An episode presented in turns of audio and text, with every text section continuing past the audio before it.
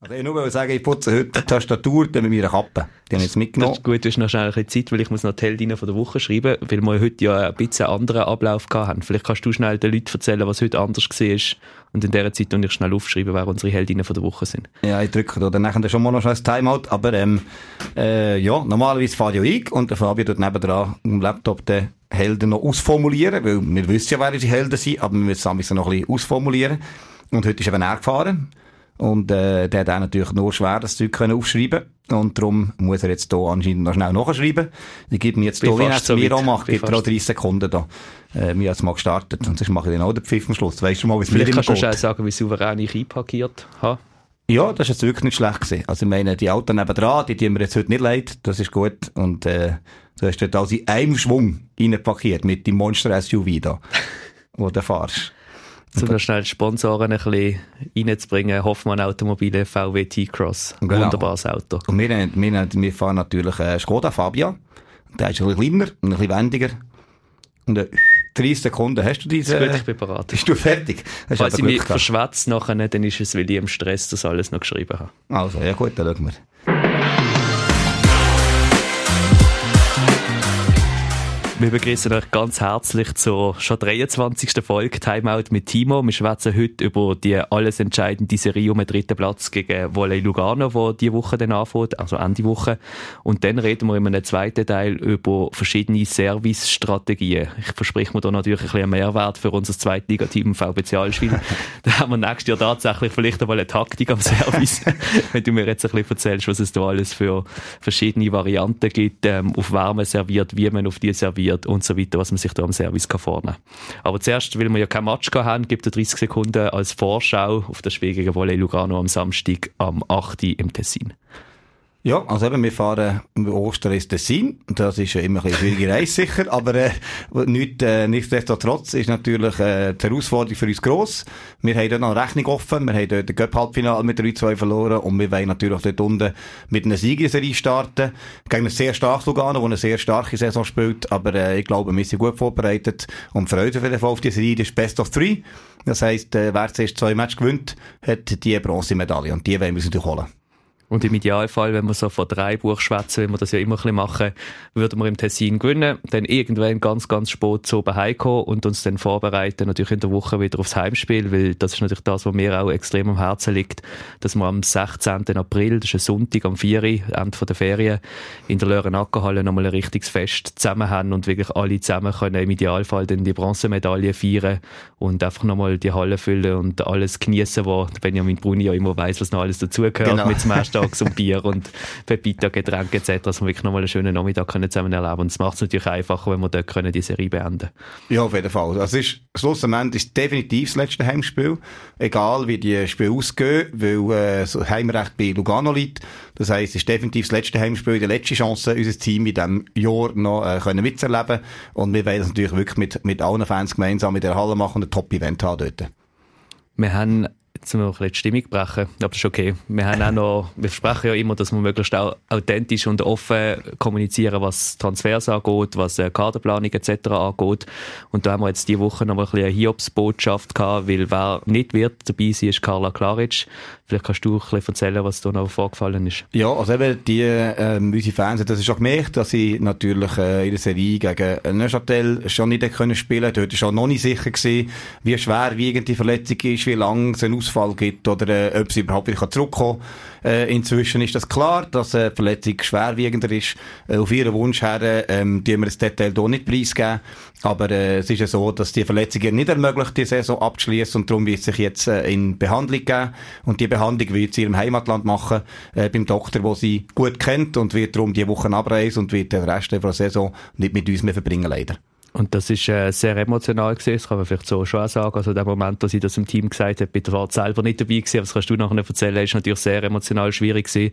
Und es ist mir natürlich auch überhaupt nicht einfach gefallen, jetzt schon abzureisen, ähm, wie sie mir auch gesagt hat, aber es geht halt dort dann um relativ viel Vertrauen und Wohlfühlen. Und wenn du natürlich in deiner Heimat kannst sein, auch bei den Eltern, irgendwie dich kannst aufhalten, wenn es im Moment nicht so gut geht, ist es natürlich ja, verständlich und darum haben wir ihrem Wunsch auch entsprochen und gesagt, doch, logisch, kannst du jetzt heimgehen und dich dort behandeln lassen, wo du dich wohlfühlst. So. Ja, und das ist eben, das ist, ist, immer so, wenn eine Spielerin natürlich, das Team wächst ja zusammen. Das ist ja wirklich, was wir immer sagen, das ist wie eine Familie nachher. Und, ähm, wenn natürlich da, äh, eine Spielerin die Familie dann verloren oder muss verloren, dann ist natürlich das immer emotional. Darum, äh, es ist für alle natürlich auch immer überrascht, wenn etwas quasi unvorhergesehen kommt. Eben, äh, einerseits ist mal Verletzung oder eben Abreis oder jemand Neues dazu kommt. Das haben wir ja auch gerade die Saison. Von dem her, ähm, ist das einfach, ja, fürs Team auch nicht einfach, aber, ähm, das gehört halt auch ein bisschen weiter dazu, muss man sagen, leider. Und wenn wir über die nächste Saison schwätzen, auch dort haben wir ja immer möglichst offen kommunizieren. Es ist so, dass sie nächstes Jahr nicht bei uns wird spielen. Ja, genau. Also, da sind, natürlich verschiedene Punkte, die so einen Transfer immer ausmachen. Äh, einerseits äh, ist der Wunsch von der Spielerin, oder, wo, äh, wo sagt, was will sie machen, was hat sie für Ziel. Ähm, da ist die Schweizer Liga natürlich für ein Topspiel nicht immer sehr gleich interessant. Das heisst, die Spielerin mit Carla schaut natürlich auch für andere Ligen um. Und andererseits äh, müssen auch wir natürlich schauen, ob wir das äh, äh, schaffen, so eine Spielerin zu halten, wo wir natürlich einerseits sportlich gerne halten, müssen aber auch die Risiken ein bisschen abwägen, äh, wenn es um Verletzungen geht oder ähm, eben ums finanziell schlussendlich. Also wir haben ja im Alter viel diskutiert, ähm, ja, wie man, wie man das am, am liebsten, am genauesten kann sagen, aber das trifft es eigentlich eben, dass sie ja, ja, die Interessen, die man gemeinsam eigentlich hat, wo man weitermachen zusammen, aber vielleicht zwei, drei Gründe halt ergeben, sei das äh, eine andere Liga, sei das eine Verletzung, sei das finanzielle, wo man sagt, leider kann man den Weg zusammen nicht weitergehen und äh, das ist jetzt bei ihr der Fall, dass wir ähm, nächstes Jahr nicht mit ihr werden können weiterfahren leider. Aber äh, natürlich sind wir sehr dankbar, dass sie uns können helfen auf dem Weg. Wir haben nicht zuletzt dank ihr können zur Aufholjagd ähm, in dieser schwierigen Saison können starten und haben nachher so können ein extremes Halbfinale erreichen und da sind wir natürlich ihr gegenüber sehr dankbar. Genau, das habe ich ihr auch gesagt im letzten Gespräch, wo wir hatten, dass sie wirklich sehr, sehr dankbar sind bin, dass wir sie äh, einerseits sportlich haben dürfen in dem Team, aber auch menschlich. Ich glaube, es hat wirklich sehr, sehr gut gepasst und sie hat mit ihrer Erfahrung unglaublich viel können in das Team und auch ins Umfeld einbringen. Sie ist auch eine die uns immer wieder Feedback gegeben hat auf verschiedenen Ebenen und uns so als Club sicher weitergebracht hat. Ja, auf jeden Fall. Von dem her ein grosses Merci. Großes Merci an Carla und alles andere, tun wir euch dann gerne hoffentlich nächste Woche noch mehr zu erzählen. Also wir sind, vielleicht kann man das auch mal noch ein bisschen offenlegen, wie wir da so ein bisschen dran sind. Ähm, wir haben jetzt eben letzte Woche den Entscheid gehabt, dass es zum Beispiel mit der Carla nicht mehr weitergeht und jetzt geht es natürlich gerade wieder weiter. Ähm, wir sind auf verschiedensten Ebenen dran, am Spielerinnen scouten, man kommt auf, du weißt, das ist dein Thema. Ist das dein Thema? ich will da nicht reinschätzen. Ich erzähle dir nachher eine Visite, wie mein Wochenende war. Also der, der, Punkt, der Punkt ist ja, ähm, dass wir da eigentlich beide immer integriert sind. Plus eben, dann macht das natürlich auch noch immer, wo wir schauen, dass, äh, dass wir gemeinsam einen Entscheid können fällen, aber dass sie halt die Gespräche. Einerseits geht es um eine Selektion, man schaut mit den Agenten zusammen.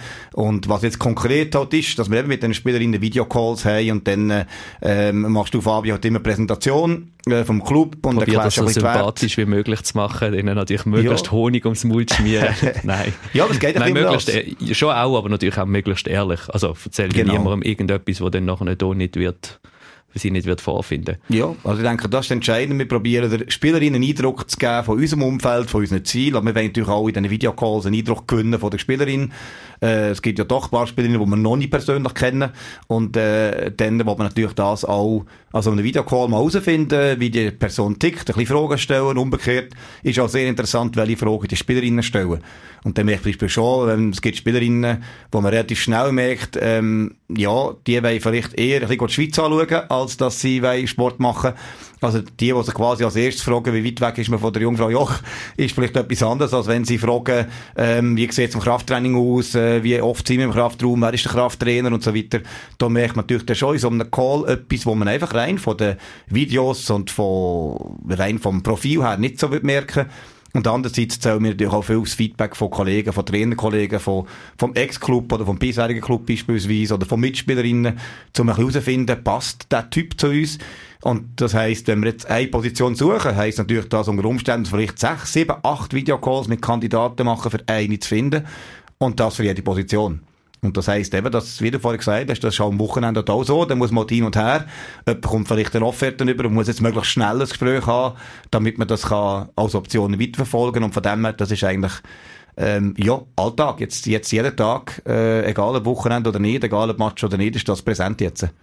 Genau, und es sind ja nicht nur die Videocalls, es ist nicht so, dass man dann in dem Call alles kann machen sondern es ist halt wirklich nachher auch wieder Gespräche mit Agentinnen, Lohnverhandlungen, dann nochmal Überlegungen hier und her und natürlich haben wir wie verschiedene Spielerinnen im Blick und auch verschiedene Optionen. Wir wären ja naiv, wenn wir bei jeder Position nur genau eine Spielerin hätten und dann die unbedingt würden wählen und, und dann nachher nicht parat sind, wenn sie abseits sind. Wir haben verschiedene Optionen, aber auf der anderen Seite hat das natürlich die Spielerin auch. Also es ist ja mhm. nicht so, dass eine tolle Spielerin, die uns wird verstärken, keine anderen Optionen Option, äh, äh, Optionen hätten und irgendwie alle anderen Trainer blind sind und das nicht sehen, dass es die Talente hat oder Stärken hat. Darum müssen wir dann halt wirklich hin und her und überlegen und Zeug und Sachen und nochmal verhandeln und nochmal schauen und abwägen. Und das braucht halt einfach Zeit und solange nicht alles unterschrieben ist, können wir und wenn wir halt wenig kommunizieren, so.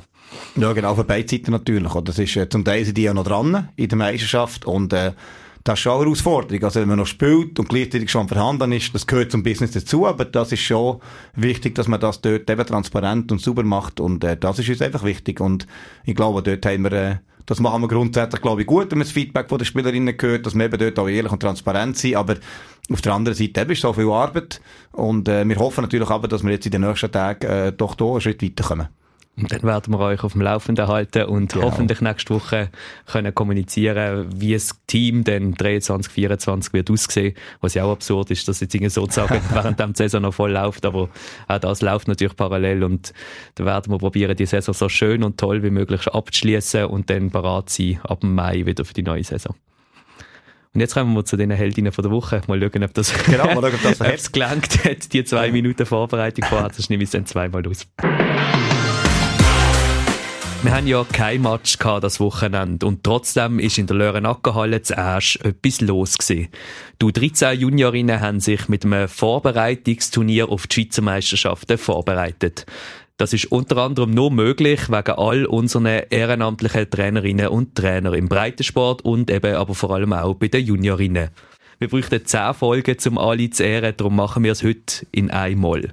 Merci vielmals für euren grossen Einsatz, liebe Luki, liebe Tommy, liebe Alexandra, liebe Hannes, liebe Geraldine, liebe Rolf, liebe Alex, liebe Solange, liebe Fabian und liebe Stoli. Ich hoffe, ich habe niemand vergessen. Danke vielmals für euren großartigen Einsatz für den Nachwuchs und die jung gebliebenen Erwachsenen.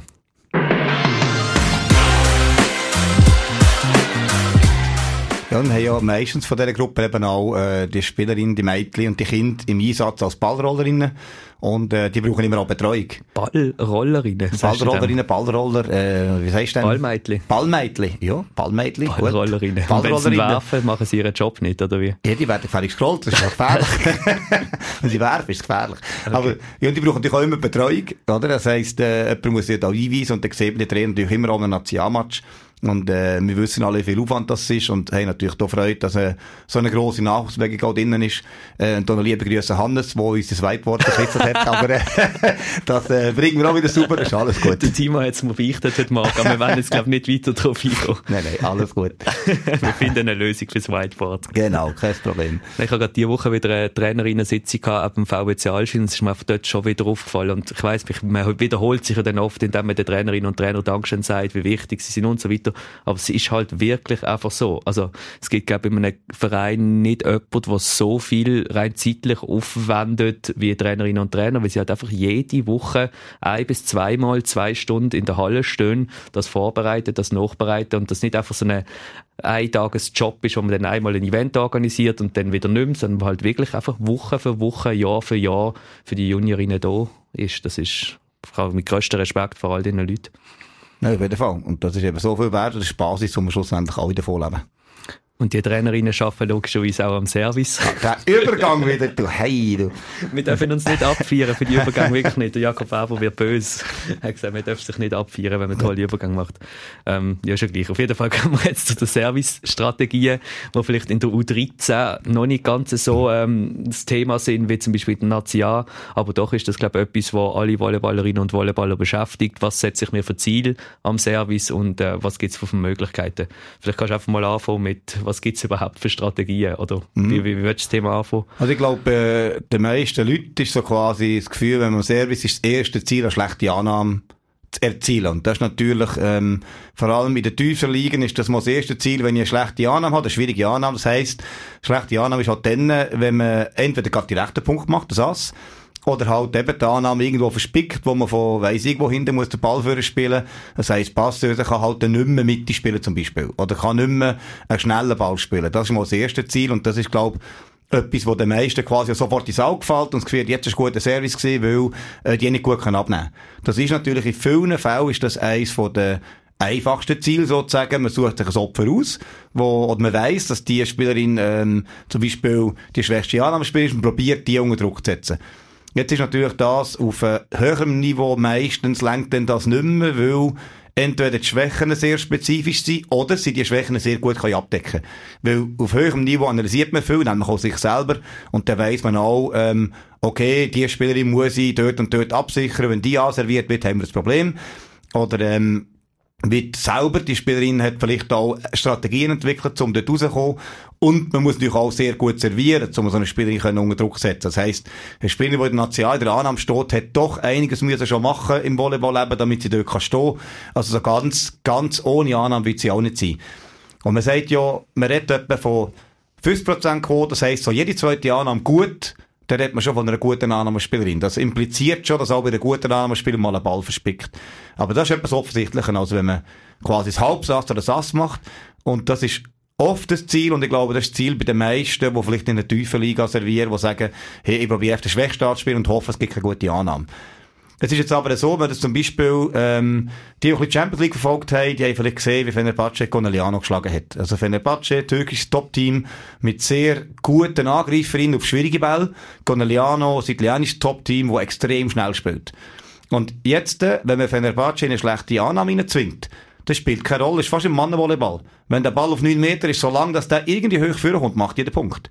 Also dann nützt natürlich die Servicestrategie nichts mehr, wenn wir, wenn wir vom Frauenvolleyball reden, äh, wenn aus der schlechten Annahme einfach irgendein Bölzer vorne ist, der die Punkte macht, egal wie hoch der Ball kommt. Und das ist beim Herrenvolleyball natürlich viel häufiger der Fall. Also wenn man eben Leon zuschaut, äh, wo inzwischen, ich glaube, die polnische Staatsbürgerschaft hat, äh, das ist egal, der Ball kann von der Tribüne kommen, der killt gegen drei Block, es spielt echt gar keine Rolle, wie die Annahme ist.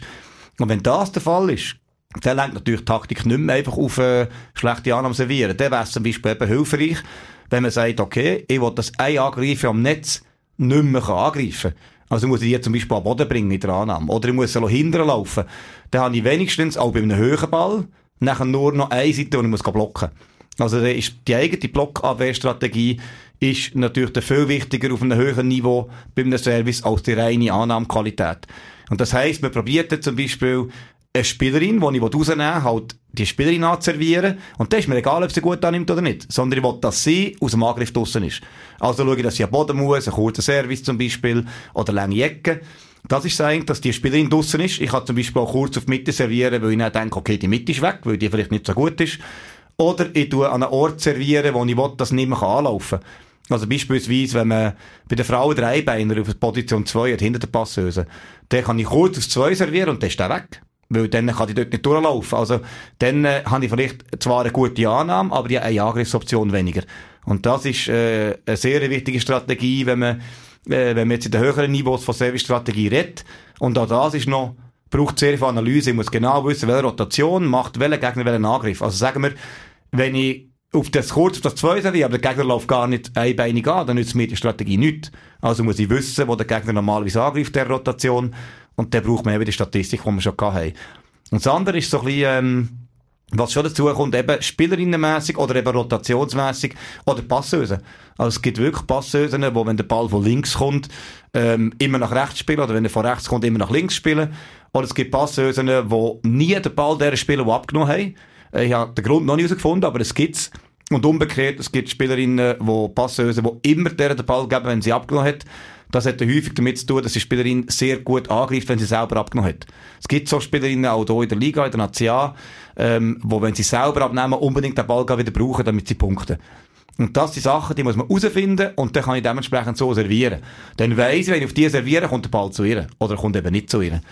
Und äh, ein Punkt ist schon noch wichtig, also wir analysieren das sehr detailliert, aber was auch für tiefe Liga, jetzt eben, wenn wir, da, wenn wir mal zum Tiefliga, ist ja so ein böses Wort, wenn wir äh, Sag zu einer, immer VBC zu einer anderen Liga, okay. zu VBC Alleswil gehen und sagen, ist, okay, ist da niemand böse, wenn der Abschätzung alles ist schwätzt. Da, da gibt es so äh, Grobstrategie, wo man sagt, man tut immer auf den Angreifer servieren, der am Netz ist, also Aussenangreifer beispielsweise, Oder ähm, eben, man probiert die Rücken von der Pass, vom Passeur äh, servieren. Aber was auch sehr spannend ist, was die wenigsten machen, ist wirklich Position wechseln.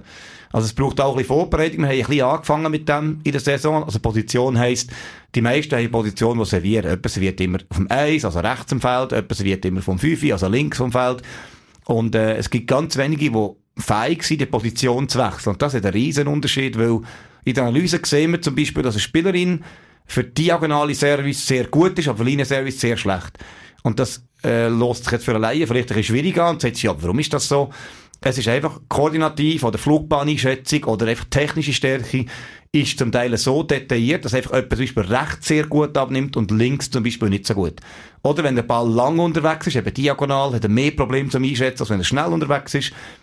Und wenn man das weiss, ist natürlich das super, aber wenn ich nachher nicht, wenn ich jemand auf dem Eis serviere und die muss diagonal aufs andere Eis servieren, dann geht das. Aber wenn sie diagonal aufs 5 servieren, muss ich aufs 5 tun. Und äh, dann muss ich das können. Da sind wir dem Thema äh, schön, wenn ich alles weiss, aber wenn ich die den Service nicht kann bringen von dort. Äh, darum ist mich so ein bisschen das Plädoyer, ähm, eben auch im Regionalsport dort, eben wechselt die Positionen, bringen die Spieler ihnen, geben denen eine Möglichkeit, ähm, äh, die, das Feld auszunutzen, diagonal zu servieren, Linie zu servieren. Und das ist eine Riesenwaffe. Also zum Teil auch am, am Schluss vom Match einfach können die Spielerin umpositionieren und es ist kein, äh, kein Problem. Das macht die Spielerin auch nicht nervös. Also, das ist etwas, wo man noch mehr einsetzen kann, wo ich gerne auch mehr einsetzen will. Da ähm, muss ich mich selber auch ein bisschen mehr geissen. Das haben wir zu wenig forciert, die Saison. Das wird die nächste Saison sicher mehr machen, dass wir dort mehr Optionen am Service haben. Du hast gesagt, es ist schon noch wichtig, dass man dann das auch umsetzen kann. Ich glaube, an dem ja. scheitert es ja schon oft. Ich, meine, ich kann mir sehr, sehr viele Sachen vornehmen Service. Wenn ich es noch nicht umsetzen kann, bringt es so ziemlich gar nichts. Und das führt uns so ein bisschen zum Training. Ich glaube, es ist schon einerseits in der Regionalliga extrem wichtig, aber schon auch äh, in der National, dass man extrem viel Service trainiert. Ja, und ich würde ich es wie so zusammenfassen, ich würde jedem Training servieren. Das heisst, äh, eben im Regionalsport, wenn ich ein, zweimal die Woche Training habe, dann würde ich ein Service-Training reinnehmen und wenn wir effizient sind, dann ist natürlich so, ich habe ja begrenzte Zeit, sagen, wenn du ein, zweimal in der Woche eineinhalb Stunden trainierst, dann würde ich halt organisatorisch so machen, dass du wirklich auch mal viele Wiederholungen hast. Das heisst, eine Gruppe serviert, die andere sammelt Bälle zum Beispiel. Dann kannst du in fünf Minuten, äh, jede Gruppe kann drei Minuten servieren, dann habe ich ja zehn, zwölf Mal serviert. Das ist etwa ein Match, äh, so, eine, äh, ja, so eine Matchanzahl. Und ähm, wir tun zum Beispiel einen Schwedenkasten herstellen und sagen, das ist die Annahmespielerin-Zone und den probieren wir nicht zu treffen. Also wir wollen eine Zone treffen, aber ohne die Annahmespielerin zu treffen. Oder wir nehmen den Schwedenkasten und sagen, du musst genau auf die Spielerin, weil sie eben körpernoch zum Beispiel schwach ist. Oder mit die Bänkli als Zone her, zum Beispiel ein Bänkli so auf 4 Meter und Bänkli auf 8 Meter und sagen, dort zwischen wenn wir den Ball nicht haben, sondern vorne oder hinten dran, dass wir sie forcieren, ähm, kurz oder lang servieren. Matten ist auch der Klassiker. Oder eine dicke Matte, die man nicht treffen darf. Weil häufig ist es so, wenn man das Ziel nimmt, dann schaut man genau darauf und darauf serviert man. Und ich wollte ja zum Beispiel ein bisschen die Abstände der Spieler eher treffen und da ist das nicht hilfreich, wenn ich auf einer Matte servieren will. Aber für Präzision ist das natürlich gut. Oder gibt es auch ein bisschen Wettkämpfe und so. Man kann sagen, äh, wer Matte trifft und mit den Ballwagen kehren. Dann können zwei Mannschaften können den Ballwagen am Boden legen und dann geht es darum, die können da irgendwo platzieren auf dem Feld und dann geht es darum, wer zuerst drei Treffer hat, im Ballwagen innen zum Beispiel. Also einfach auch Präzision im Service ein bisschen fördern und äh, es braucht einfach auch dort Wiederholungen. Und darum würde ich es organisatorisch vielleicht so machen, eben, dass ich mal zwei Gruppen machen eine serviert, eine hilft. Und eben Bänkli als Ziel oder eben Annahmespieler gibt auch Challenge, zum Beispiel Service gegen Annahme. Das gibt viel mehr Konstellationen nachher. Wenn ich sage, hey, ähm, zum Beispiel Servicefehler ist so ein Thema. Nimm fünf Spieler und sag, die müssen zehn Service nacheinander ohne Fehler schaffen, bevor die Annahmespielerin fünf gute Annahmen hat. Dann kann ich nämlich nicht einfach überservieren, weil der hat ja nämlich vor mir fünf. Und ich darf nicht zu viel Risiko nehmen, weil sonst mache ich den Servicefehler. Und das sind so Challenges, wo der Fokus im Servicetraining hoch behalten. Das ist ein bisschen Risiko. Wenn man Wiederholungen macht, pölzt einfach jeder drauf. Oder es ist egal, wenn man Fehler macht und so weiter. Und das ist doch ein bisschen der feine Grad, wo man, glaube ich, herausfinden wie viele Servicefehler Max verliert im Training, weil das gehört dazu. Und wie einfach ist ein taktischer Service. Also, wenn ich auf eine Spielerin serviere und dann treffe ich nachher mit einem Ball, der Schnee drauf hat, weil es hoch oben ist, dann nützt natürlich das nicht so viel. Wenn wir noch schnell über die Technik schwätzen, oder ist das dann, würde das den Rahmen sprengen? Was ist sinnvoller Jump Float, der Float Surf aus dem Stand? Was, was sind so deine Erfahrungen? Letztes Mal hast du mal noch gesagt, 83 km/h muss ein Jump Surf mindestens haben, dass er Wirkung hat. Ja, Zählt genau. das auch für die Regionalliga? Ja, dort ist es einfach so, dass wenn einer einen Sprungservice macht, ist man boah, der macht einen Sprungservice und das äh, macht meistens schon genug Eindruck, dass nicht der Annahme irgendein bisschen äh, Mühe hat. Oder weil es einfach nicht so viel gemacht wird halt auch. Aber ich würde schon sagen, im Vordergrund steht ein bisschen die Stärke vom Spiel, von der Spielerin. Also wenn, äh, wenn eine Spielerin natürlich beides kann, umso besser, oder so. so ein Hybrid, wo man quasi einen schnellen Anwurf erst im letzten Moment sieht, gibt's jetzt einen Jumpserve oder einen Jumpfloat. Tendenziell kommt man ja, um Höhe zu gewinnen, der Ball schneller oben runterkommt. Das heisst, egal welchen Sprung man macht, das hilft einem schon mal ein bisschen aggressiver zu servieren. Bei den Frauen ist aber so, dass sich das schon auf höherem Niveau durchgesetzt hat. Es gibt viele Spielerinnen, die weit hinter dem Feld aus dem Stand servieren. Und der flattert eigentlich mit sehr viel Energie. Und beim tiefen Frauennetz hat auch das sehr viel Wirkung. Wenn ein 1,90 grosser Spieler aus dem Stand serviert, ist er trotzdem schon auf Netzhöhe. Also, Technik ist, glaube ich, sehr individuell. Die meisten haben einfach eine Technik, die sie machen, und dann probiert man halt die möglichst ähm, auszunutzen. Weil Technik verändern, auch bei einer Profispielerin, ist sehr schwierig. Also ein Float, ein Jump Float noch zu lernen, wenn ich das nie gemacht habe, ist schwierig. Und äh, kann sein, dass die das schaffen, auch wenn sie das nie gemacht haben, aber ich würde es dort eher zum Beispiel Zeit verwenden, Position zu ändern und vielleicht ein bisschen mehr am Tempo zu arbeiten, an der Präzision als an der Technik. Aber bei den jungen Spielern ist klar, junge Spielerinnen, da habe ich mehr Zeit, um das beibringen, um das lernen oder vielleicht eben auch ein neuer Service kann ja vielleicht besser sein als der, was er bis jetzt macht. Von dem her ähm, auch Technik verändern macht auf jeden Fall mal Sinn, aber mit Sprung ist auf jeden Fall sicher Aggressivität mehr möglich als aus dem Stand. Das nächste Mal servieren tun wir am Samstag, respektive nein. Im Training natürlich, aber ich wollte erwähnen nochmal, wenn wir die nächsten Match haben. Am Samstag gehen wir eben ins Tessin, am 8. Uhr oben. Es dürfen natürlich Fans mitkommen, jederzeit sind immer willkommen. Verstehen wir aber durchaus auch, wenn man sagt, es gibt jetzt gescheitere Sachen oder eine effizientere Wochenendplanung als im, am Samstag oben ins Tessin fahren und dann zu Obersport wieder heim. Dann könnt ihr den Match natürlich auch im Livestream schauen. Dann aber, glaube ich, schon ein bisschen Pflichttermin Termin ist dann das letzte Heimspiel am 16. April am 4. in der Lörenackerhalle. Theoretisch ist dann noch ein fünfter Match möglich. Da wäre dann am Mittwoch, äh, dritter Match, Dankeschön, Timo. ein dritter Match möglich am Mittwoch drauf, dann, das wäre dann, jetzt muss ich gerade ausrechnen, 17., 18., 19. Ja, halt etwa 19. April wiederum im Tessin. Und dann, auch das wird natürlich fakultativ auf jeglicher Ebene. Und dann aber wieder Pflichttermin am 29. April machen wir noch ein grosses Saisonabschlussfest auf dem Schlossplatz zuerst mit Musik, mit Getränk, mit mit ähm, allen möglichen Überraschungen, mit einer Trikotverlosungen und eventuell Live-Podcast. Ich muss das einfach mal so, ja, so droppen. So droppen. ähm, das fängt am 2 am Nachmittag, Nachmittag an, das Fest in Asch, und geht etwa bis um 5 Uhr. Dort würden wir uns natürlich freuen, wenn wir euch alle nochmal würden sehen. Ich glaube, das passt so, oder? Ja. Super. Danke vielmals, dass ihr zugelassen Ah, Feedback immer. Genau. Ich freue mich sehr, sehr fest, wenn Leute uns schreiben. info.smash.ch Und ja, das war es jetzt definitiv gewesen. Bis nächste Woche.